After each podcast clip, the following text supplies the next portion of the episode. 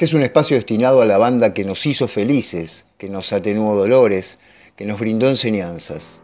Y aprendimos que el único paraíso que no nos pueden expulsar es el de la memoria, porque la conservamos, este homenaje escrito por quien les habla hace ya más de un año, con el permiso y la licencia que me da este lugar y las disculpas para quienes no estén de acuerdo. Cambeteador de desafíos inigualables, pones en evidencia torpeza y rusticidad para describirte, en una batalla que atemporalmente siento y sentiré despareja. Destila dudas y angustia a mi pluma. Mi alma baila entre penas y caricias, empapada por tus gracias. Y aquí estoy, intentándolo por tu memoria, con la hermana impericia del inoportuno que recibió la orden de controlarte en el verde césped, tu hogar, en este plano terrenal al que te prestaron por un tiempo. De edad temprana arrancaste sonrisas y promesas de convertirte en un artista lográndolo con creces, multiplicando malabares. De tus humildes orígenes de arrabal surgieron el temple extra a tus dotes, erigiendo en tu modestia ser representante de algunos costados despojados, olvidados que en silenciosos gritos de esperanza pedían un Mesías. Paradojas de la vida. Fue un patricio quien honró a la plebe al cederte la diez más codiciada de estas huestes. Divertiste ridiculizando superioridades impostadas, prejuiciosamente en vano, con tu desparpajo, derribando gigantes que terminaron siendo de cotillón ante la huella de tu paso. A tu ángel le agregaste la pasión y la intensidad, siendo haz donde tu humanidad paseara. Desde las tribunas de arriba, con el diario del lunes, martes y siguientes, te soplaban las jugadas. Algunos nacen con estrellas. Vos sin temor a exagerar, con el mandato secreto en tu humildad, de la creación. Cruzaste todas las barreras, surcando cielos e infiernos, recibiendo pagas y honores de realeza, padeciendo castigos al contado y cargando cruces como pocos. Redentor de causas justas, asumiste protagonismo también con tu verbo impredecible, defendiendo ese mundo del deber ser que siempre pidió un embajador. Pagaste carísimo el juicio de tus errores, de tu autenticidad ante el despiadado tribunal desmemoriado. Hasta lavaste la culpa de tus detractores, que descubrieron la terapia de señalarte para apagar y distraer sus faltas. Ni aún así pudieron empañarte entre tus fieles amantes. No podrán jamás apagar este fuego creciente que nos dejaste como legado. Mil banderas en millones de corazones. Supiste iluminar el camino, haciendo una utopía de esa palabra imposible que cayó rendida a tus pies. Hasta ese lujo te diste, desmistificar. Fuiste de la nada a la gloria y así siempre nos diste más. Acercándose la triste hora de la caída del telón, tu imagen no se desfiguró, sino que enciende millones de sonrisas cada vez que te recordemos. La historia es cíclica. Aunque nos dormiste y acariciaste con tu magia, repetiste un capítulo, así como en el portal de los ochentas. Cuatro décadas después, volviste a ser el pase más caro del mundo. Pero esta vez lo pagamos todos. Te pidieron del equipo celestial, dejando en blanco nuestras páginas por lo menos hasta que estemos a la altura de devolverte con palabras todo lo que nos diste. Eternas gracias, Rey.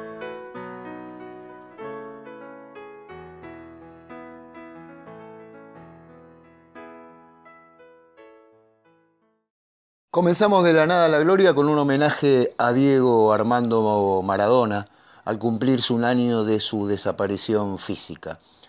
Hoy tenemos una charla con un periodista especializado, invitado de lujo, créanme, Alfredo Rosso, y alguna efeméride suelta por allí si el tiempo nos juega a favor.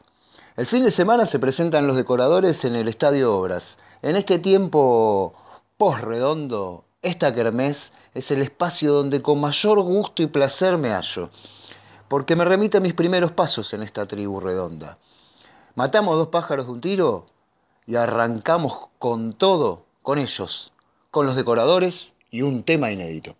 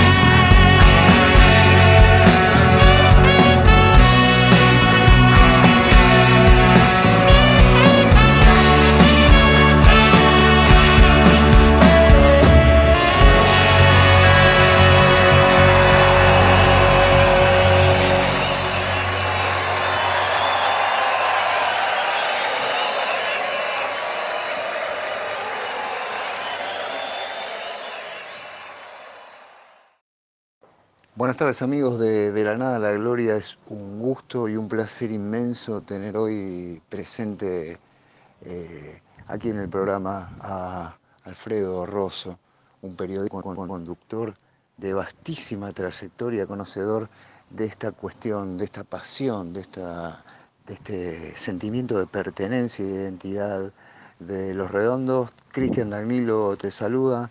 Alfredo Buenas tardes, ¿cómo estás? Y bueno, nada, estás en un programa, en un programa emblemático. Recordaros un poquito cómo, cómo viene tu presente a nivel periodístico. Yo recuerdo con, mucha claridad la época, digamos, cuando ya vino la democracia, creo que también fuiste parte de Cerdos y Peces.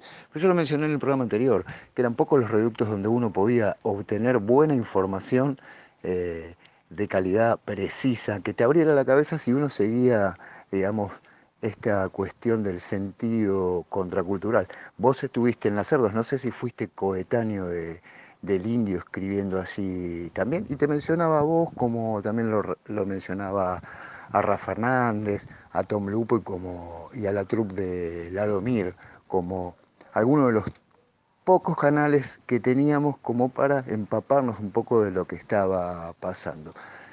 Alfredo, cuando te mencionan a los redondos, puntualmente más allá de tu vasta experiencia que tenés en el ámbito musical, no solo nacional, sino internacional, ¿qué te sugiere? Bueno, la primera mención que tuve de los redondos fue cuando Fernando Basabro y Claudio Kleiman volvieron de la ciudad de La Plata por una invitación que les había mandado la banda en 1977 o 78 y volvieron hablando maravillas de esa especie de happening que era los recitales, los primeros recitales de los redondos, donde había las chicas vestidas de odaliscas bailando, este, el, docente, el 12, este, vestido como un sultán y arrojándole los redonditos de ricota a la gente, ¿no? que eran buñuelos de ricota. Y todo ese clima de fiesta con este monologuista, que era el Mufercho en aquella época, este, de fiesta y de rock and roll. Tenemos que tener en cuenta también que era una época en que la fiesta no abundaba, porque estábamos bajo el celoso hilo represor del proceso, con todo lo que eso implica. Entonces, la verdad es que eh, yo me sentí con muchas ganas de haber ido a La Plata, pero en esa época no fui, los vi por primera vez en Buenos Aires en el Teatro de la Cortada, eh, creo que fue a fines del 78, eh, que actuaron con el circo mágico de Robertino Granados y fue una verdadera fiesta, una fiesta así este, pagana, ¿no? Este, yo tenía miedo en cualquier momento viniera el carro policial y nos llevaran a todos, porque era una, expresión masiva de libertad y de felicidad rockera este, eh, sin precedentes. Y bueno, después este, lo seguí viendo, de alguna manera trabamos un poco de amistad con Poli, con Sky con el Indio. Este, nos sentíamos en cierta manera hermanados por ser un poco la resistencia cultural en aquella época, ¿no?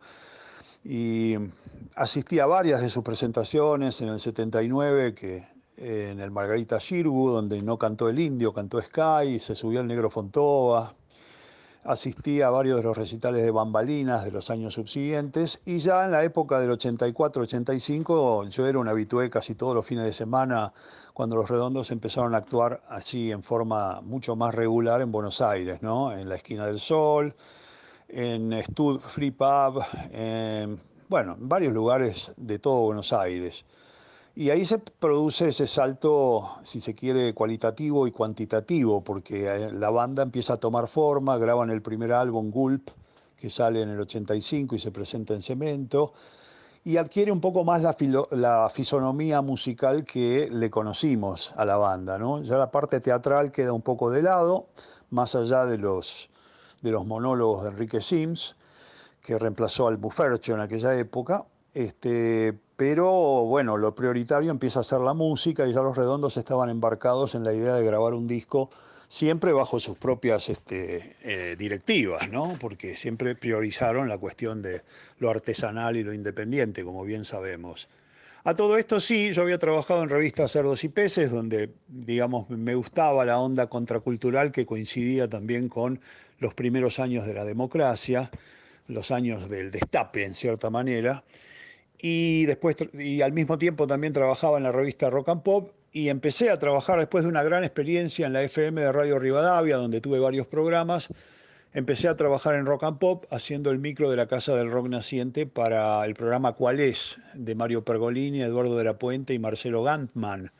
Y eso condujo después a que me ofreciera Rock and Pop hacer mi programa actual, uno de mis programas actuales, La Casa del Rock Naciente, que es el más decano, porque es el que tiene 23 años prácticamente sin interrupción en el aire. Yo empecé en el periodismo trabajando en revista Mordisco y después me integré a las huestes de Expreso Imaginario en 1976 por una invitación de Jorge Pistocchi, que había sido el director de Mordisco.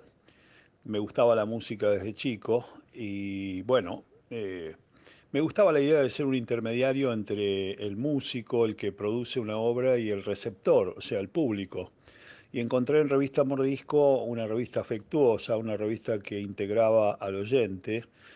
Cuando la revista dejó de salir por motivos económicos, Jorge Pistocchi, el director, me dijo que me quedase cerca porque se iba a hacer una revista más ambiciosa, que iba a tener música, pero también iba a tratar de ecología y de otros temas como ser teatro y cine alternativos, cómics, eh, grandes pensadores y filósofos, en fin, toda una, digamos, toda una serie de tópicos que tenían que ver con la contracultura joven de aquel entonces. Y a pesar de que fue una época difícil, como fue la época del proceso, creo que logramos hacer una revista con la cual se identificó nuestra generación, por eso el Expreso sigue teniendo, digamos, su popularidad y su fama y su prestigio a través del tiempo, ¿no? Eh, al mismo tiempo yo había empezado a trabajar en una radio y también en una grabadora de discos, por lo tanto tenía material fresco del cual hablar, de artistas internacionales y también de artistas argentinos. Y así se fue dando un combo en el cual, por un lado escribía notas para Expreso Imaginario, por el otro hacía programas de radio y también editaba discos en la Argentina, o sea que estaba un poco en todos los... Se podría decir que estaba en varios ámbitos de la música. Y eso fue un poco mis comienzos, ¿no?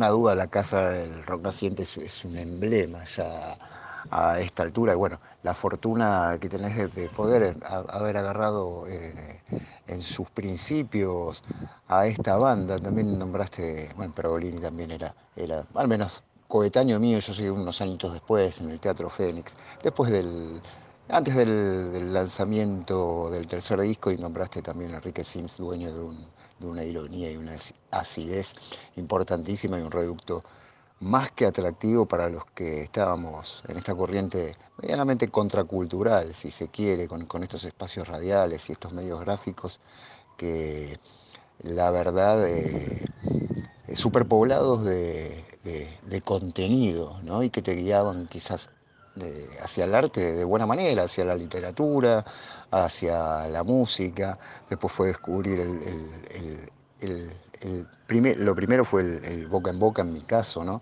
Y después poder llegar a tener el teléfono de Poli para llamarla. ¿Vos cómo, cómo tomás esto? Porque hay mucha gente que fragmenta un poco la historia de Los Redondos, separando un poco los dos primeros discos, que donde vos bien lo, lo decías y lo definías, que ya se define como una banda de rock, ya con el Bayón empieza el crecimiento popular, la explosión a mi juicio detona con Lobo Suelto, Cordero Atado. ¿Vos sos de fragmentarle la, historia de los redondos o, lo tomás como un todo que eh, vaya a saber por qué gracia, si divina o, las habilidades de ellos eh, fue siempre increciendo, siempre increciendo y nunca parando. ¿Cómo, cómo, cómo ves el formato de la cronología de los redondos? ¿Lo ves por etapas o lo ves como un todo? Yo creo que hay una característica en la música de la banda y en las letras que se mantiene a través del tiempo, que es una visión crítica de la sociedad y de su, lugar y de su tiempo, ¿no? Eh, posiblemente en Gulp y en Octubre, sobre todo en Gulp, se nota también mucho la influencia de diversos repertorios que fueron tomando forma y que finalmente pudieron ser grabados. Es decir, temas que se habían acumulado por ahí en los últimos meses o años eh, previos a la grabación del primer álbum. Octubre es un disco muy de 1986 en el sentido de que refleja la problemática de, esos tiempos, este, de esos años finales de la Guerra Fría, de lo acontecido en Chernobyl con el drama de la central nuclear rota este, rusa y bueno, y en general de todas las tensiones internacionales que se vivían y también un poco en esa revolución que se estaba produciendo en los medios, porque es la época en que la televisión empieza a adquirir esa importancia radical que tiene en la vida de la gente hoy en día, ¿no? Por eso lo de Divina TV Führer tiene mucho sentido como tiene mucho sentido también música para pastillas o jijiji. La década del 80, y no olvidemos que octubre sale en el 86, o sea, justo en la mitad de la década, fue una década que se reconoció como la década más, si se quiere, eh, hedonista. Eh, internacionalmente se la llamó la, la, década de la Me Generation, o sea, de la generación de yo, donde la primera persona del singular reemplaza a la primera persona del plural de las antiguas utopías de los 60s y 70s, cuando los jóvenes se reconocían como una fuerza colectiva. En este caso ya eh, hay una actitud mucho más personal, mucho más hedonista, y eso está muy bien reflejado en, muchas de las letras de Octubre, y yo creo que también está el impulso de la música. Y, eh, y también está el reconocimiento de todo lo que habíamos padecido, ¿no? Por eso en Ya nadie va a escuchar tu remera está esa frase que me parece excelente, que es este, un último secuestro no, el de tu estado de ánimo no. Después viene un crecimiento musical, también hay un cambio en la banda, ¿no? hay un cambio de integrantes, se va Willy Crook, se va el Piojo Ávalo, se va eh, Tito Fargo, entra eh, Sergio Dawi y Walter Sioca, y, bueno, ya la, cosa, este, eh, eh, Walter Siotti, perdón. este, y bueno, ya la banda cambia un poquitito su estructura, pero la música sigue evolucionando, tanto en, obviamente, en Un bayón para el hijo idiota como este, en Bang Bang estás liquidado. Para mí el tema Todo un palo, que es de esa época, refleja muy bien esa sensación de bueno, de toda una masa de gente que se siente también desprotegida, ¿no? Por eso lo de yo voy en trenes, no tengo a dónde ir. Este, eh, una frase muy categórica, eh, o también noticias de ayer, ¿no? Un tema que habla de un poco de la desinformación de los medios masivos y de el hecho de concentrarse en las noticias truculentas o las noticias altisonantes. Una vez más, los redondos están eh, en el filo de la realidad, es decir, describiendo la realidad pero a su manera, no de una forma lineal o periodística, sino de una manera así más espiritual, si se quiere, y más metafísica en algunos aspectos también, ¿no? como es la poesía del indio. Y musicalmente para mí crecen este, exponencialmente en, ambos álbumes, tanto en Un Bayón como en Bang Bang, y de alguna manera este, ya se ve un poco el... Eh, digamos, la proyección hacia nuevas ambiciones musicalmente hablando, ¿no? que se van a ver después en Lobo Suelto, Cordero Atado, en La Mosca en la Sopa y demás.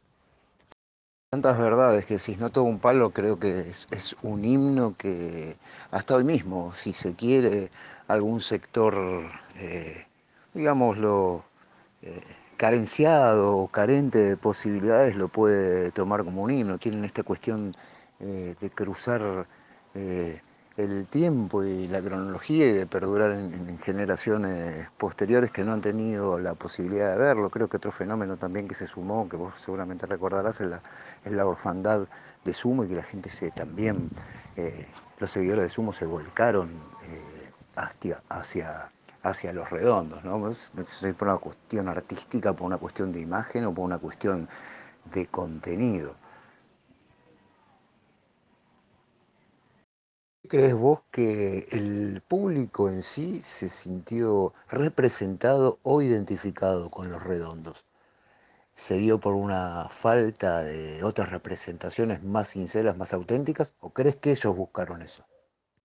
Yo creo fundamentalmente que los redondos siempre fueron fieles a su musa inspiradora y que la gente encontró en ellos este, eh, bueno, una banda que los representaba, pero en un sentido bastante más amplio, no solo musicalmente, sino vivencialmente. Y eso que los, que los redondos nunca hicieron una prédica política, ni nada que se le parezca, ni fueron demagogos, sino que esa identificación se produjo de una manera natural.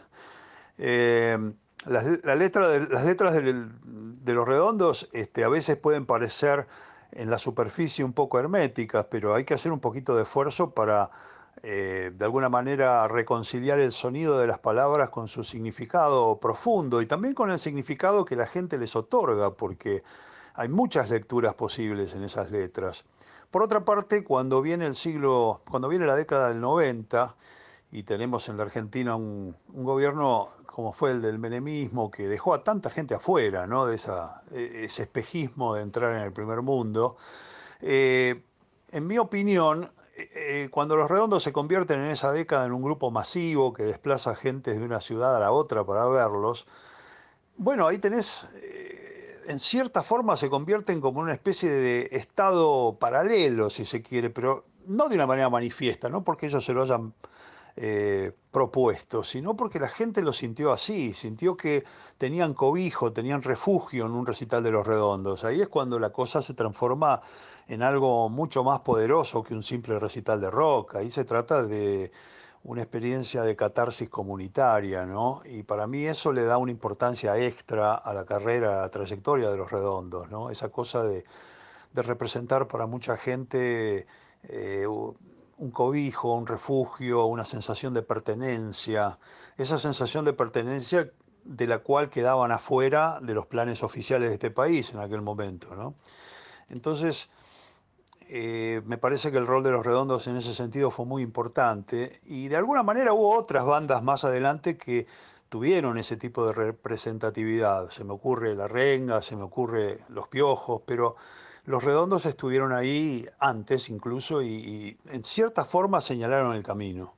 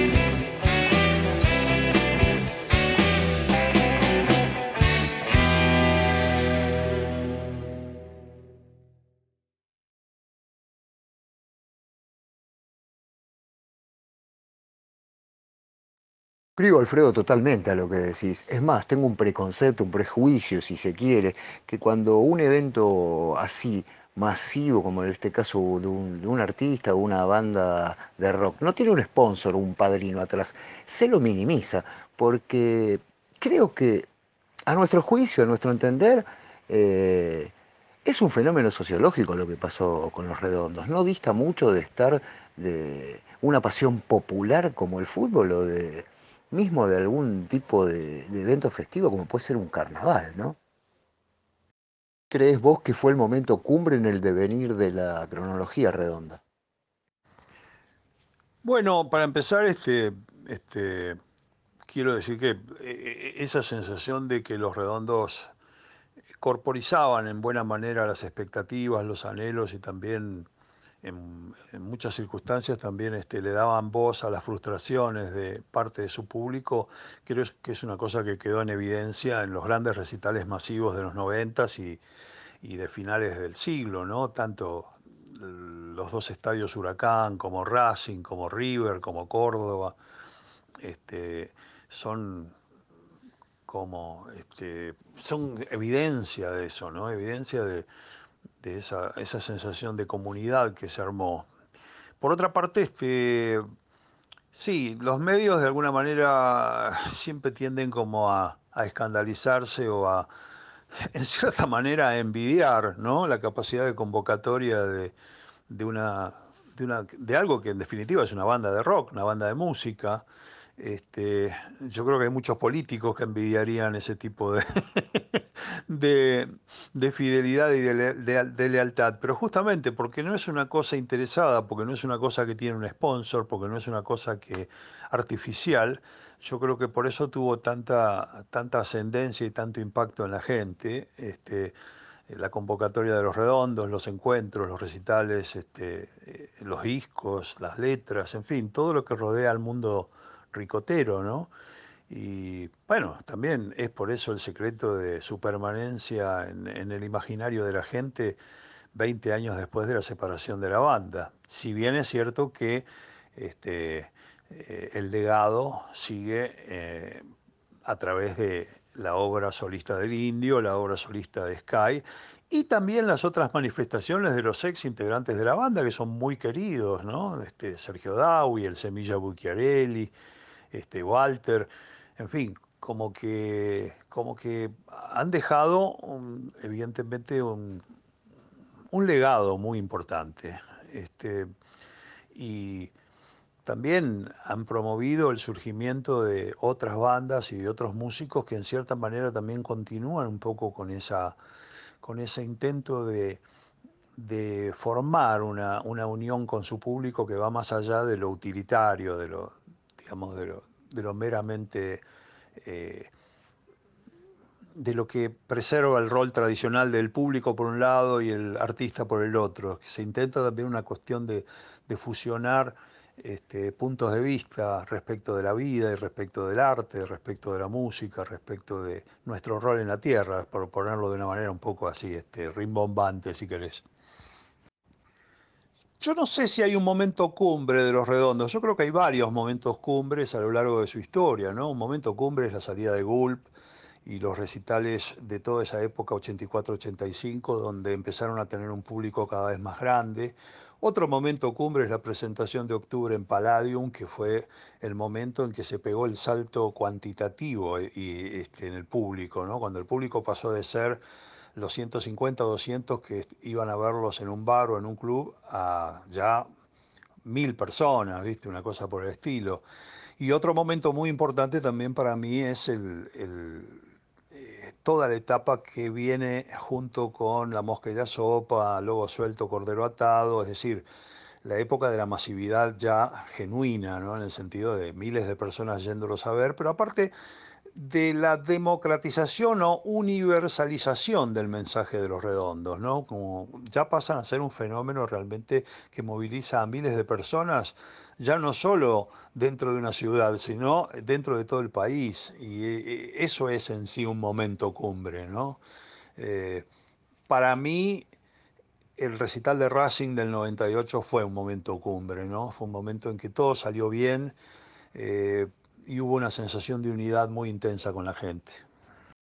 Quiero también a esto que decías de los políticos primero, ¿no? Hay una diferencia enorme, ¿no? Entre un grupo que es consecuente con, sus palabras y sus actos y bueno, y la inconsecuencia ¿no? de, la clase dirigencial que, se perpetúa eh, más o menos, con más o menos gramos, digámoslo figuradamente. Alfredo, vos que sos conocedor eh, del paño interno de los redondos. Yo algunas cuestiones así, medias de gueto, ¿no?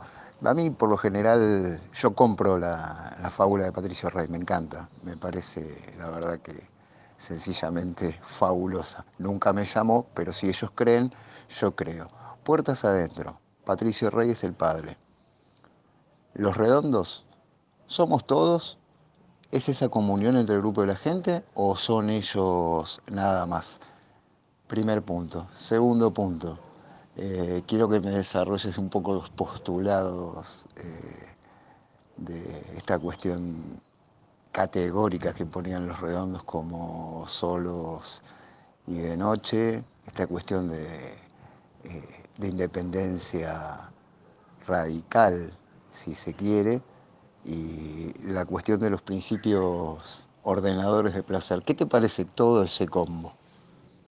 Es como que termina de completar absolutamente el todo, ¿no? Porque si a, lo que hacen realmente y la obra artística en sí, a mi criterio, me resulta poderosa, y encima jugamos con todos estos condicionamientos, me parece que, ¿qué le falta a esta banda? Yo creo que la cuestión de la independencia en lo que hace a la organización de recitales, en, lo que hace a la producción de los discos, en lo que hace a la comunicación de los mensajes que ellos quieran comunicar eh, de una manera directa, ¿no? Eh, más allá de lo que hacen con su arte, de lo que quieran hablarle a la gente, que ellos tengan el control de eso, me parece perfectamente coherente. Cuando vos dejás la cosa en manos de eh, voceros eh, sean oficiales o privados, vale decir, aparecer en un canal de televisión o aparecer en una, en una entrevista donde vos no controlás el horario, donde no, vos no controlás la edición de lo que estás diciendo, porque puede ser grabada y después eh, puede ser cortada y pegada de acuerdo a la conveniencia de quienes las hacen.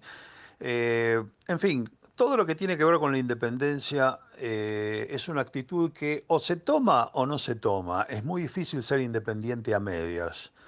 Yo creo que los redondos son un ejemplo de casi de texto, de libro de texto, de cómo se debe encarar la autosuficiencia y, el control de tu obra, para que no sea distorsionada, para que no sea malversada, para que no sea distorsionada.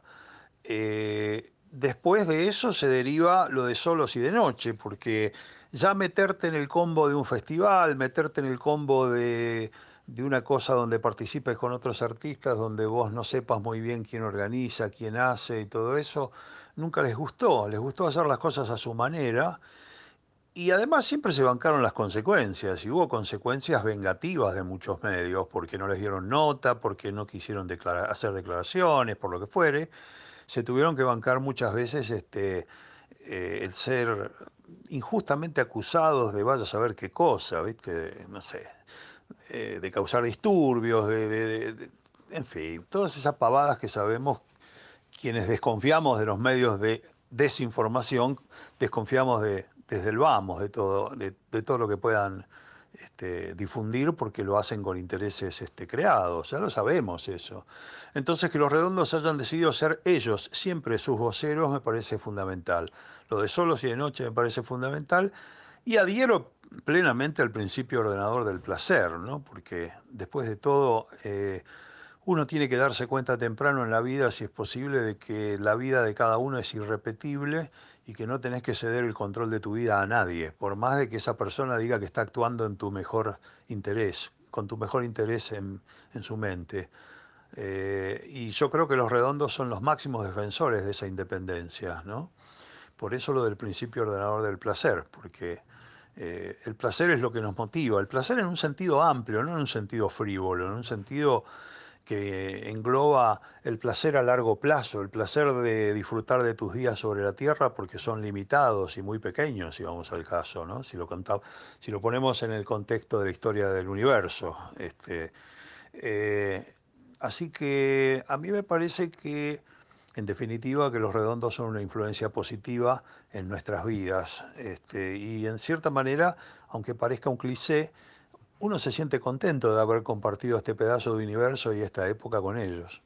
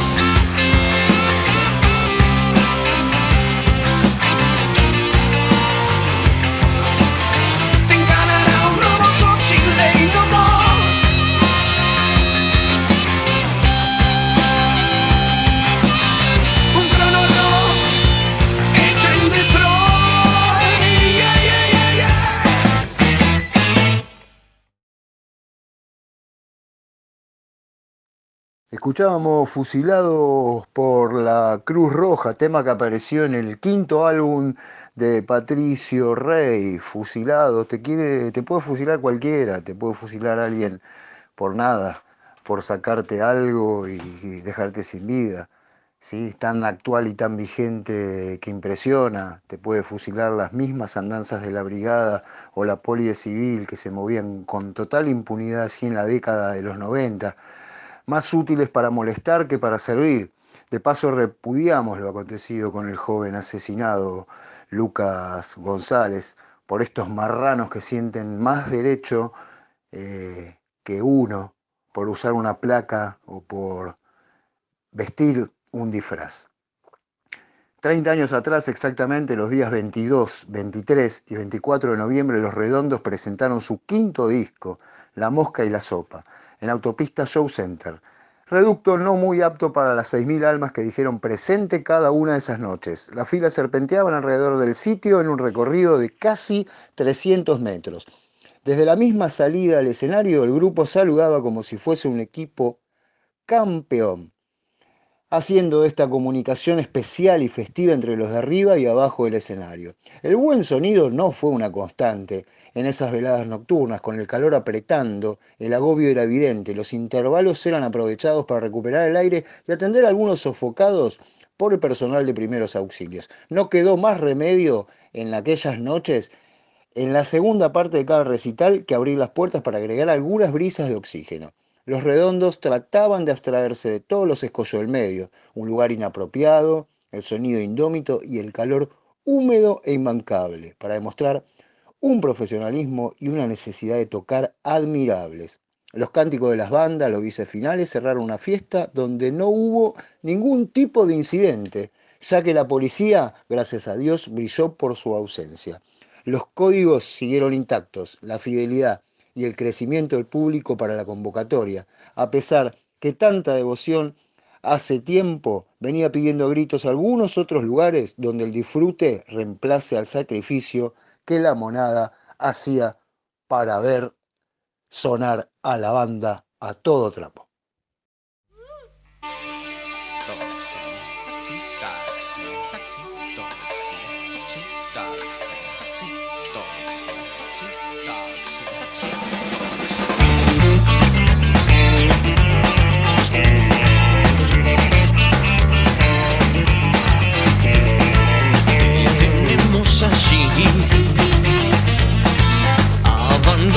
allí.